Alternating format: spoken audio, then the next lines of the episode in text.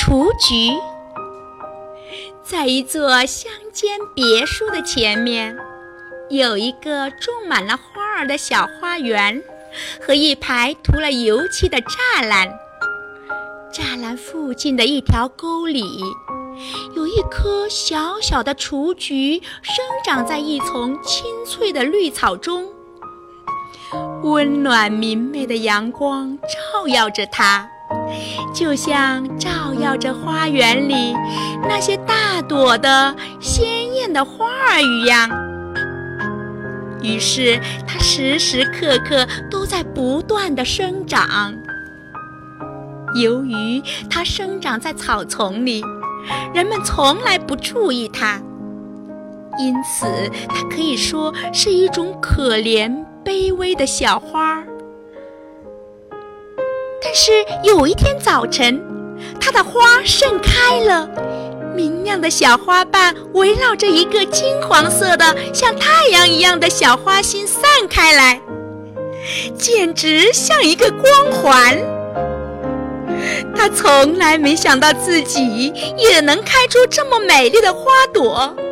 他非常高兴，把头转向太阳，看着太阳，静静地听着空中的百灵鸟歌唱。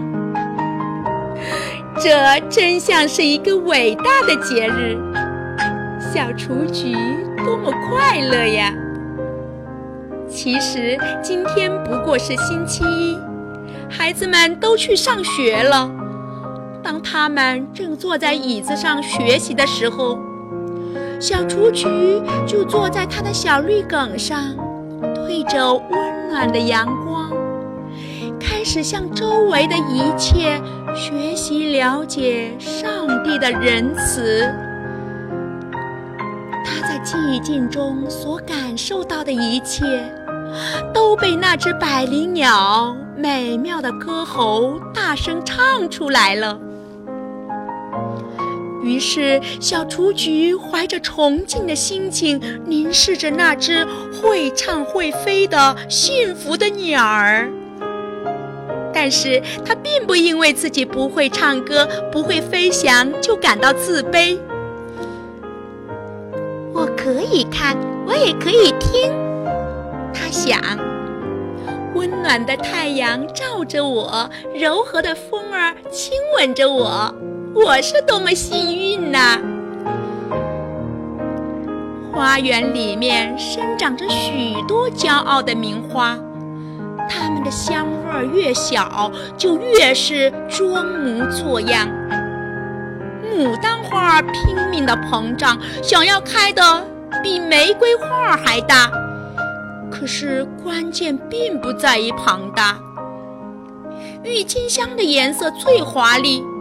他们了解自己的优势，于是就站得特别挺拔，好让人能够对他们更加注意。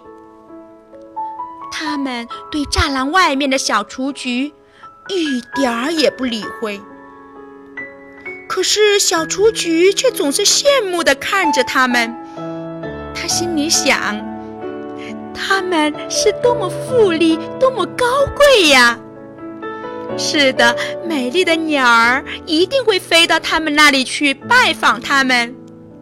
感谢上帝，我离他们这么近，总有机会欣赏他们。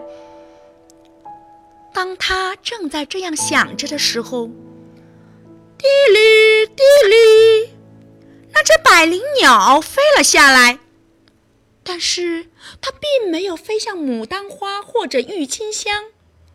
它飞到了草丛里，飞到了小雏菊的身旁。小雏菊快乐的惊慌失措，真不知怎么办才好。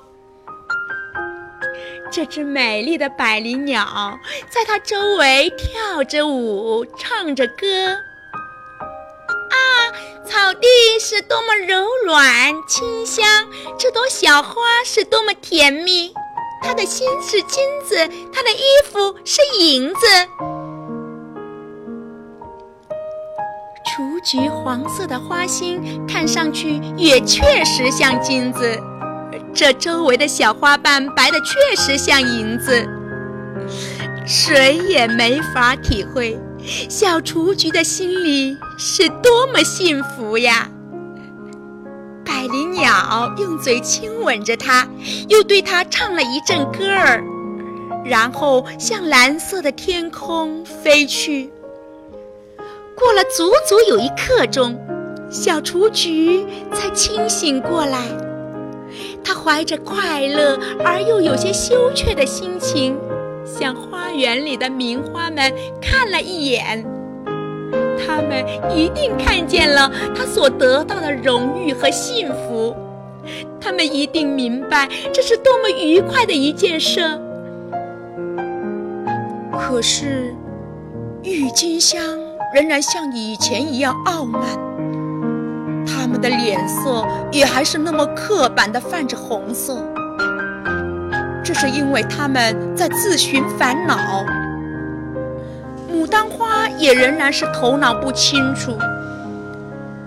唉，幸亏他们不会说话，不然他们就会把雏菊痛骂一顿。这颗可怜的小花看得很明白，他们的情绪都不怎么好，这使他心里有点烦。正在这时，一个小女孩拿着一把明晃晃的剪刀走进花园里来了。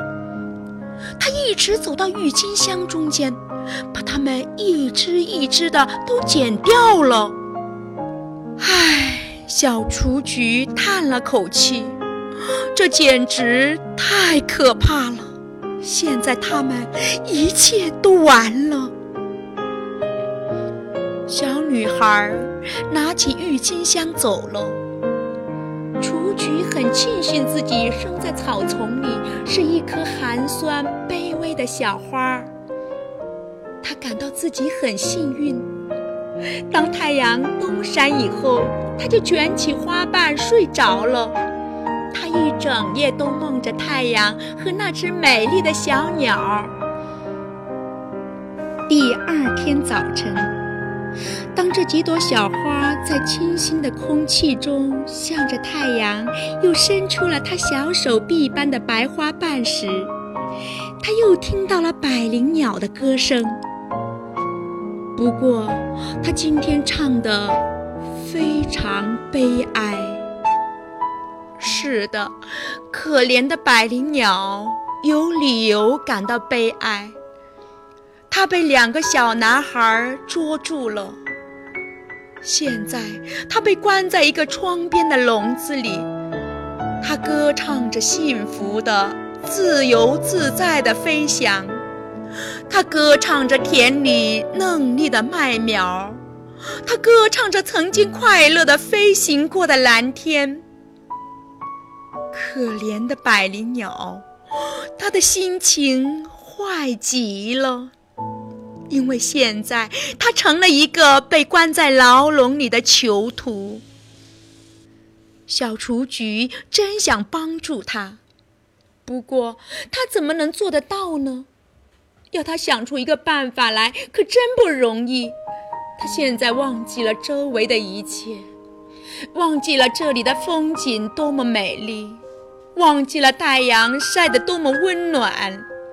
也忘记了自己的花瓣白的多么可爱。他心里想着的只是那只关在牢笼里的百灵鸟，只是不断的责备自己，一点办法也没有。这时候，两个小男孩从花园里走出来，有一个小男孩手里拿着一把又大又快的刀子。他们一直向小雏菊走了过来，他一点儿也猜不着他们的用意。我们可以在这为百灵鸟挖一块很好的草皮。一个小男孩说。于是他就在小雏菊的周围挖了一块四四方方的草皮。小雏菊正好被留在了草皮中间。拔掉这朵花吧。另一个男孩说：“小雏菊被吓得直发抖，如果把它拔掉，它就会死去的。”而它现在特别需要活下去，因为它非常想跟草皮一起被送到百灵鸟的牢笼里去。不，把它留下吧。拿刀子的男孩说：“它可以成为一件装饰品。”就这样，被留了下来，而且还来到了百灵鸟的笼子里。这只可怜的鸟儿一直在为失去的自由而哭哭啼啼，它用翅膀拍打着牢笼的铁柱。小雏菊一句话也说不出来，它找不到半个字眼儿来安慰百灵鸟。虽然它很想这么做，一个上午就这样过去了。这没有水喝，被囚禁的百灵鸟说：“人们都出去了，连一滴水也不给我留。我的嗓子在发干，在发烧，我的身体里一会儿冷，一会儿热，而且这的空气这么沉闷。”我要死了，我就要离开温暖的太阳、新鲜的绿草和上帝创造的一切美好的东西了。于是他把嘴伸到清凉的草皮里去，希望能够凉快一点儿。这时他发现了小雏菊。他对他点着头，用嘴来亲吻它，并且对他说：“你也在这枯萎下来了，你这朵可怜的小花。他把你和跟你生长在一起的这一小块绿草送给我，想来代替我在外面的整个世界。现在对我来说，每一根草就是一棵绿树。”你的每片白花瓣就是一朵芬芳的花儿，啊！你使我想起，真不知我失去了多少东西。我真希望我能给他一点安慰。小雏菊想，但是它连一片花瓣都动不了。不过，它精致的小花瓣所散发出来的香味儿，比它平时的香味儿要浓烈得多。百灵鸟也注意到了这一点，所以尽管它渴得要昏过去了，但它也只是吃力地啄着草叶，而不愿意动这颗小花。天已经黑了。居然还没有人来给这只可怜的鸟儿送一滴水。它张开美丽的翅膀，痉挛地拍打着，它的歌声变成了凄凉的哀鸣。它的小脑袋向雏菊这边垂了下来。百灵鸟的心在悲哀中。破碎了，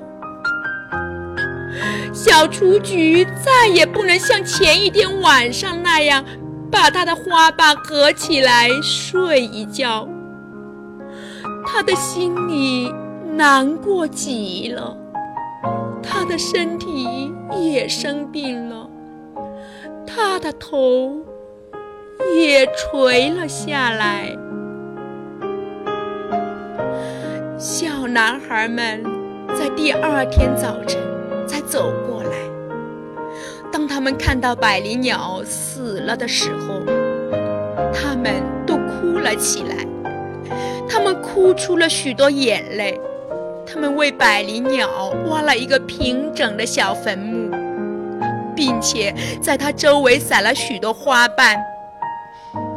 百灵鸟的尸体躺在一个。美丽的红匣子里，因为他们要为这只可怜的鸟儿举行一个隆重的葬礼。在他活着能唱歌的时候，人们不爱护他，随便把他忘记。让他关在牢笼里受苦受难。现在他死了，然而却得到了这样的尊荣和许多眼泪。可是小雏菊和那块草皮一起，被扔在大路上的灰尘里，谁也没有想起它。而最关心百灵鸟、最愿意安慰百灵鸟的，却正是它，这朵小雏菊。